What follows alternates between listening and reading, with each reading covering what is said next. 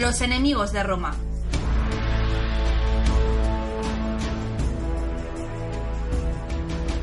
Seguimos hablando de historia, seguimos en la biblioteca perdida y llega el tiempo de una nueva sección de la segunda, del segundo capítulo concretamente de una de las secciones más jóvenes de esta biblioteca. Nos referimos a los enemigos de Roma y para ello recibo al legionario más eh, sanguinario y más eh, experto también en lides eh, romanas, por supuesto, eh, que nos queda, por lo menos en estos lares, señor Vikendi Guicuría, con, con sus Caligae y con toda su armadura, con todo su equipo, su pilum, da gusto verle, con su Gladius Hispaliensis y con ese casco que va un poco a rosca, lo veo, pero en fin, bienvenido en todo caso. Salve, ciudadano.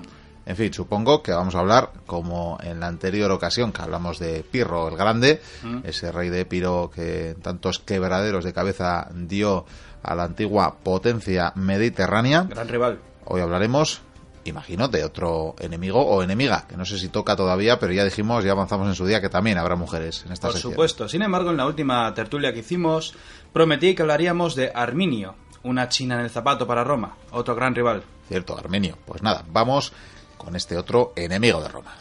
Muy bien, si la otra vez estuvimos hablando de Pirro y estuvimos en una época bastante antigua para la historia de Roma, esa república, vamos a viajar ahora al Imperio, Miquel. Al imperio. Al Imperio. Saltamos unos esa- siglos. Sí, tras esa batalla, esa batalla de Actium. Bueno, llegó la época del Imperio, el primer emperador por excelencia, Octavio Augusto. La gente que no se equivoque, que tiene la manía de pensar que eh, Julio César fue el primero. Versus por Asterix y Obelix Sí, y sí, esas es la- cosas.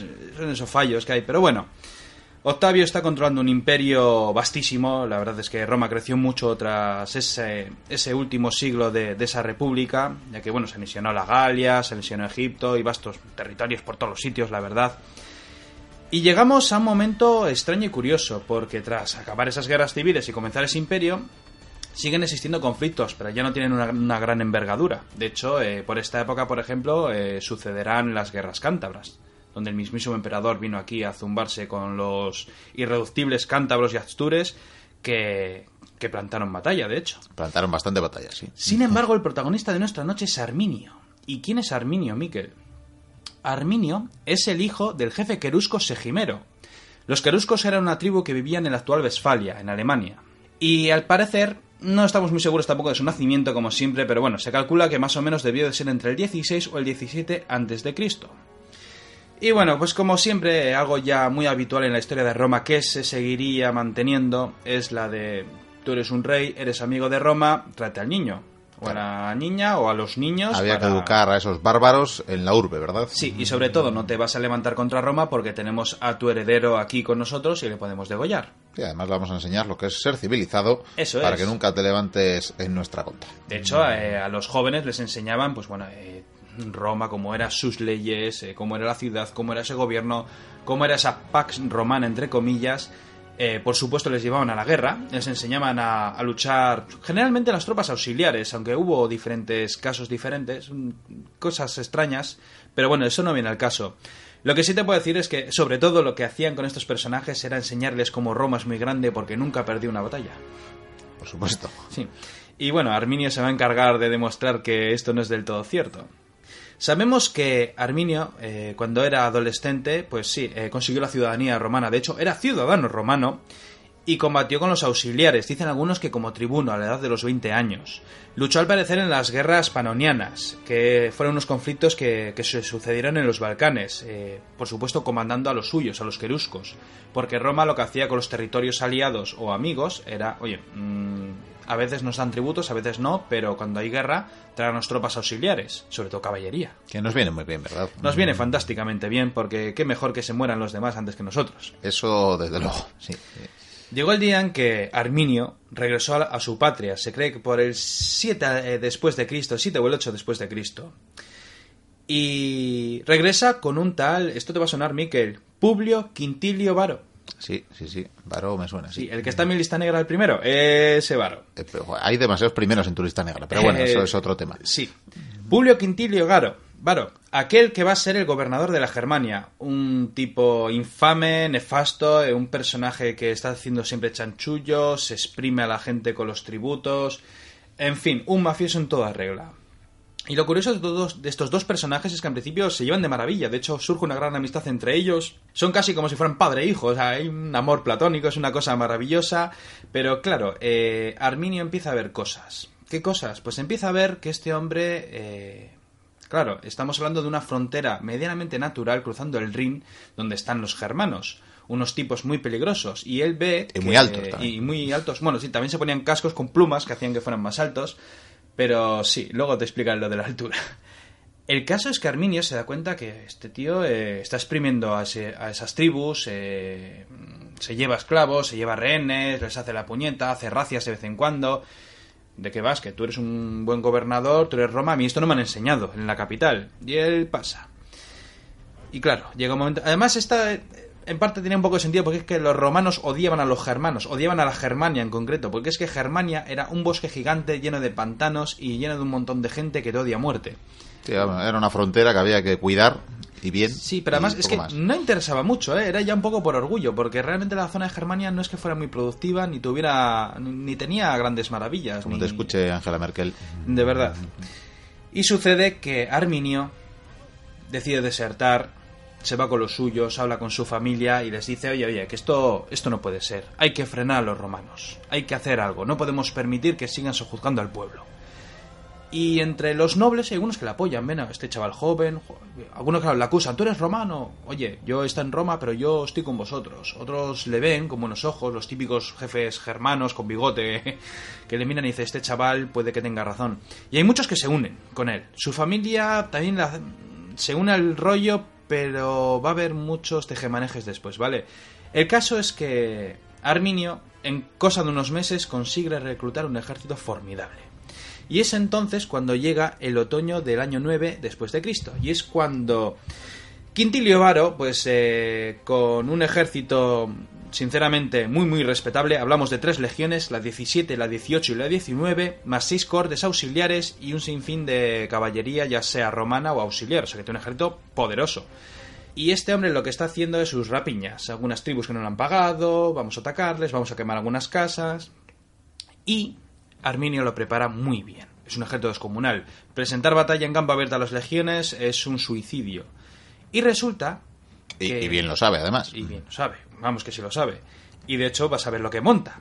Porque cuando Quintilio Varo regresaba ya a sus cuarteles de invierno, estamos hablando ya que estamos en otoño, como bien he dicho, algunas cortes auxiliares que son germanas le dicen, oye, que hay unos pueblos aquí cerca que están en contra, que están montando tropas. ¿Cómo? ¿Está cerca? Sí. ¿Por dónde? Cruzando unos senderos por el bosque a una distancia no demasiado lejana. Y marchan las legiones por el mítico bosque de Totoburgo. Sobre esta batalla puedo decirte que, a ver, ha habido muchos rifirrafes sobre dónde pudo haber ocurrido, si en el bosque o en unas colinas o montañas que hay cerca. Eh, vamos a pensar que la batalla empezó en el bosque y que terminó en las colinas. Puede tener sentido. Empieza a llover. Imagínate, la legión... vamos a poner lluvia de efectos especiales. Pongamos, pongamos lluvia. Ahora me estoy poniendo en el asunto. Yo me estoy mojando, pero vaya. Está lloviendo, las legiones avanzan por un camino muy estrecho, una columna larguísima. Imagínate si es larga que cuando los últimos empiezan a andar, los delante casi han llegado al campamento que van a montar. Eh, bosques alrededor, eh, humedad, eh, en fin, un coñazo.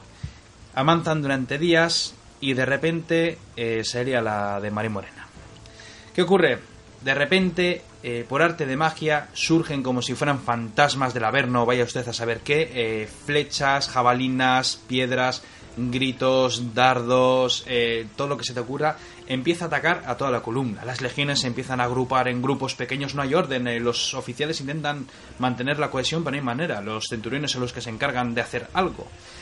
Empiezan a caer muchísimos soldados, las cohortes intentan avanzar hacia los bosques, pero solo se encuentran con un montón de galos, perdón, de germanos cabreados que les lanzan todo tipo de proyectiles, que se lanzan a la carrera.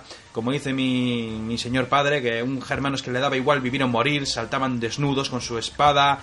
Y bueno, tras la primera jornada hubo miles de bajas, los, los romanos montan un campamento, no pueden dormir, muertos de miedo Encima, para colmo, oyen a los germanos desde lejos haciendo cánticos. Terrorífico. Segundo día, se repite lo mismo. Los legionarios ven como un horror como Varo ve que no hay manera, no hay posible salida para todo esto. Se suicida. Muchos oficiales se suicidan. Unos pocos eh, mm, personajes, eh, no me imagino que sean legados, igual tribunos intentan parlamentar con los germanos, los germanos los matan y les cortan las cabezas, los lanzan a los campamentos romanos, aquí no hay paz. Tercer día, los romanos ya supuestamente intentan hacer una última defensa heroica, no hay manera. Eh, no sabemos bien los datos en concreto sobre cuántos hombres murieron, pero bueno, algunos mm, dicen que podían, ser, podían rondar los 30.000. Algunos dicen que de todos los que fueron solo regresaron 1.000 y por su propia cuenta. Es decir, que Arminio, eh, los tropas de Arminio creo que sufrieron alrededor de 7.000 bajas, sufrieron muchos muertos, pero habían aniquilado a tres legiones con todas sus tropas auxiliares y cuando llegó la noticia a Roma fue ya la acabose. Dicen que Octavio en ese momento, cuando lo oyó, o sea, fue, fue algo catastrófico para él. Dicen que durante semanas estuvo por el palacio gritando Varo, devuélveme, devuélveme a mis legiones, se dejó la barba, se dejó los cabellos largos, se arañaba la cabeza, en fin, que fue algo catastrófico. Pero claro, eh, Arminio es feliz, ha vencido, todos están contentos, sin embargo hay muchos nobles que no, porque dicen, esto que has hecho a Roma, mm, Roma buscará venganza. Sí, es lo que hemos dicho una y otra vez. Pierde batallas, pero no pierde guerras. Pero no pierde una guerra, exactamente. Y además, eh, hubo, en este periodo entre guerras, hubo una historia curiosa, ya que, bueno, en principio, mientras los germanos son felices en su frontera con el Rin, eh, Arminio se enamora de una prima suya, Tusnelda, y como la familia no ve bien ese, ese enlace, por así decirlo, ese casamiento, pues nada, eh, Arminio se fuga con Tusnelda algo que al final le resultará fatal. Seguimos con la historia Mike. Año 13 después de Cristo. Aparece un personaje, Julio César. No el antiguo Julio César, el futuro germánico. Julio César germánico. Imagínate dónde saca ese título. Sí, sí, nos lo podemos mm. imaginar. La familia de Octavio, pues bueno, aparecen varios los hombres, pues los utiliza como oficiales, generales y tal. Y en este caso Julio César va a ser un gran general, de los mejores que ha existido en la historia de Roma. Germánico, el futuro germánico en este caso, invade la Germania con 50.000 hombres. ¿Qué es lo que hace nada más llegar? Entierra a los caídos, porque ve los huesos de, todos los caídos. Eh, llevaría por lo menos un tercio de las legiones existentes en la época. Eh, pues, em, hombre, a ver, cuando hablamos de 50.000, eh, no, estoy, no estoy ahora muy seguro de cuántas legiones llevó, sin embargo, la tropa auxiliar generalmente suele duplicar el tamaño del ejército, en muchos casos. De todas maneras, en esta época, Roma creo que en su mayor momento de, este? legiones, fue que fue en este, no sé si tenía 64. Algo así con tengo entendido. Pero de todas maneras, y si me, si me equivoco, un oyente me lo podrá decir y podrá llevarse un regalo. ¿Y Arminio qué es lo que hace en cuanto ve esa amenaza? Pues eh, vuelve a reclutar a sus hombres, todos se unen, vamos a luchar con los romanos. Y de hecho se defiende muy bien, eh, tiene muchas escaramuzas, muchas las gana. Incluso llegó en la batalla, en una batalla de los puentes largos, que se llamó así, llegó casi a aniquilar una legión. Por los pelos se carga una legión entera. Claro, es un tipo que sabe cómo funcionan las legiones, sabe cómo trabajan, saben cómo están engrasadas y sabe cómo hacerles daño. Mm, sus puntos débiles los conoce perfectamente. Evidentemente, en Roma es, eh, es una infantería pesada. Es una infantería pesada y es destructiva en, en, campo abierto, pero en los bosques, en un terreno tan difícil, con esa lluvia, con esos pantanos, es otra historia. Siguen habiendo escaramuzas, combate y llega ya el año 15, y es aquí cuando Germánico vuelve a la carga y consigue capturar muchos eh, asentamientos, incluso consigue capturar a la esposa de Arminio, a Tusnelda. Algo terrible, y de hecho eh, la lleva a Roma. Eh, además, bueno, es, curioso porque Tusnelda había sido entregada por Segestes, que era el padre, que era a su vez el suegro de Arminio, y esto lo había hecho por venganza, es decir, te doy a mi hija solo por vengarme de Arminio. O sea, algún, bueno, en fin, ya sabes cómo es esa época. Y es triste lo de Tusnelda, luego te contaré ello, porque, bueno, él en una batalla casi la consigue recuperar, pero ella al final es enviada a Roma. Y allí, pues, es exhibida en el futuro triunfo que va a tener Germánico. Y una historia curiosa es que ella, cuando llegó a Roma, estaba embarazada de Arminio. Vaya. Sí.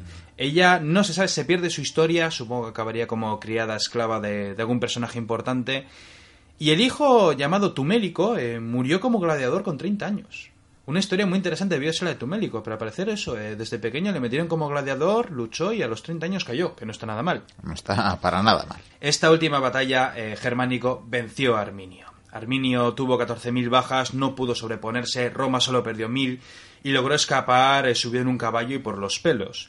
Y claro, ¿qué hizo en este, en este caso Germánico? Lo que hizo fue ocupar todo el territorio que había de la Germania, pero solo durante unos meses. ¿Por qué? Pues porque es que al emperador no le interesaba. A nadie le interesaba la Germania. En Germania no había nada. los campos no eran fértiles, no había oro, no había plata, no había metales casi.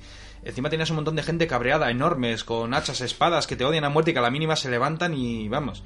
Era algo los bosques ocultaban demasiados peligros, ¿verdad? Muchos secretos, muchos misterios, pero sobre todo, eh, vamos, eh, sería una provincia que tardaría mucho en el fondo en pacificar, porque tendrían revueltas cada por tres y no interesaba.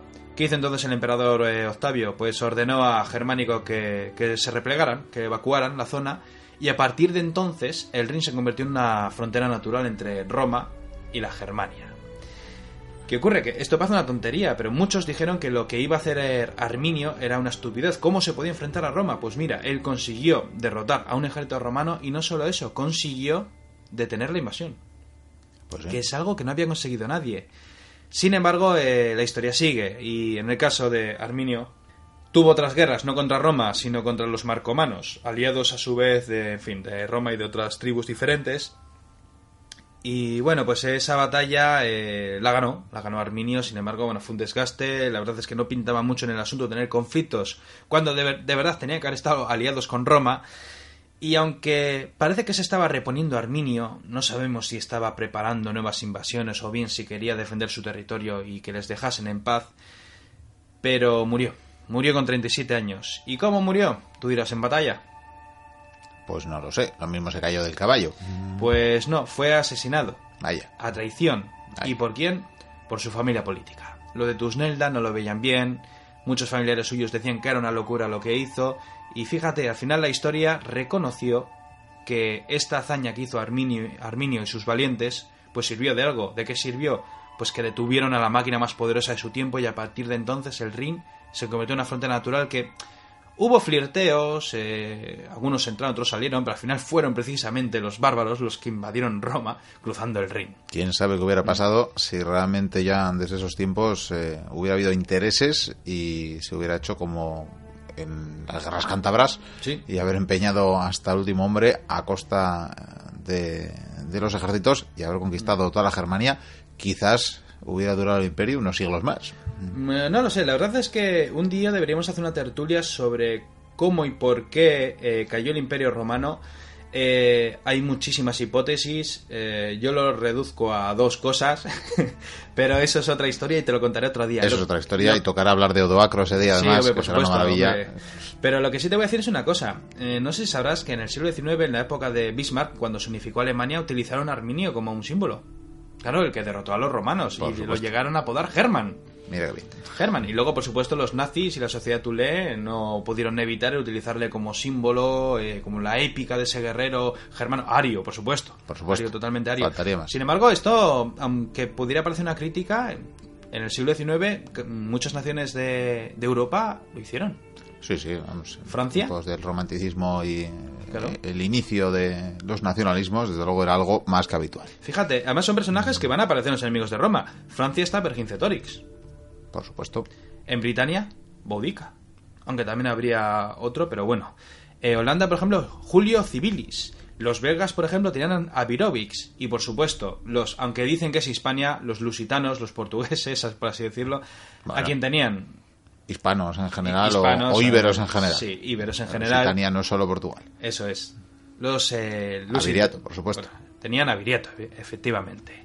En fin, pues te dirá que yo de, Roma no paga traidores y, a mí no me pagan el tiempo del programa, así que hay que ir terminando. ¿Puedo terminar con una frase? Dale. ¿Sabes lo que dijo Tácito? Arminio fue el hombre que liberó Germania. Punto. Me parece genial. Redonda. Redonda. Redonda porque redondea. Es verdad. Y ahora, si te parece bien, voy a marchar con las águilas que ya cantan.